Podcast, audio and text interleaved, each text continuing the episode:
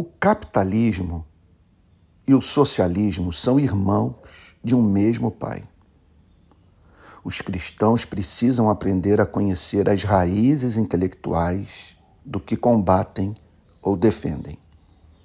A mobilização da igreja em torno do combate à suposta ameaça do marxismo cultural tem se demonstrado incapaz de responder a duas perguntas centrais: quem pariu o marxismo e o neoliberalismo?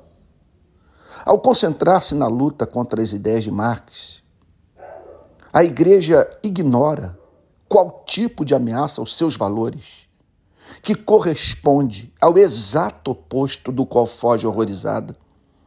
Permita-me fazer mais algumas perguntas. A igreja leu Marx?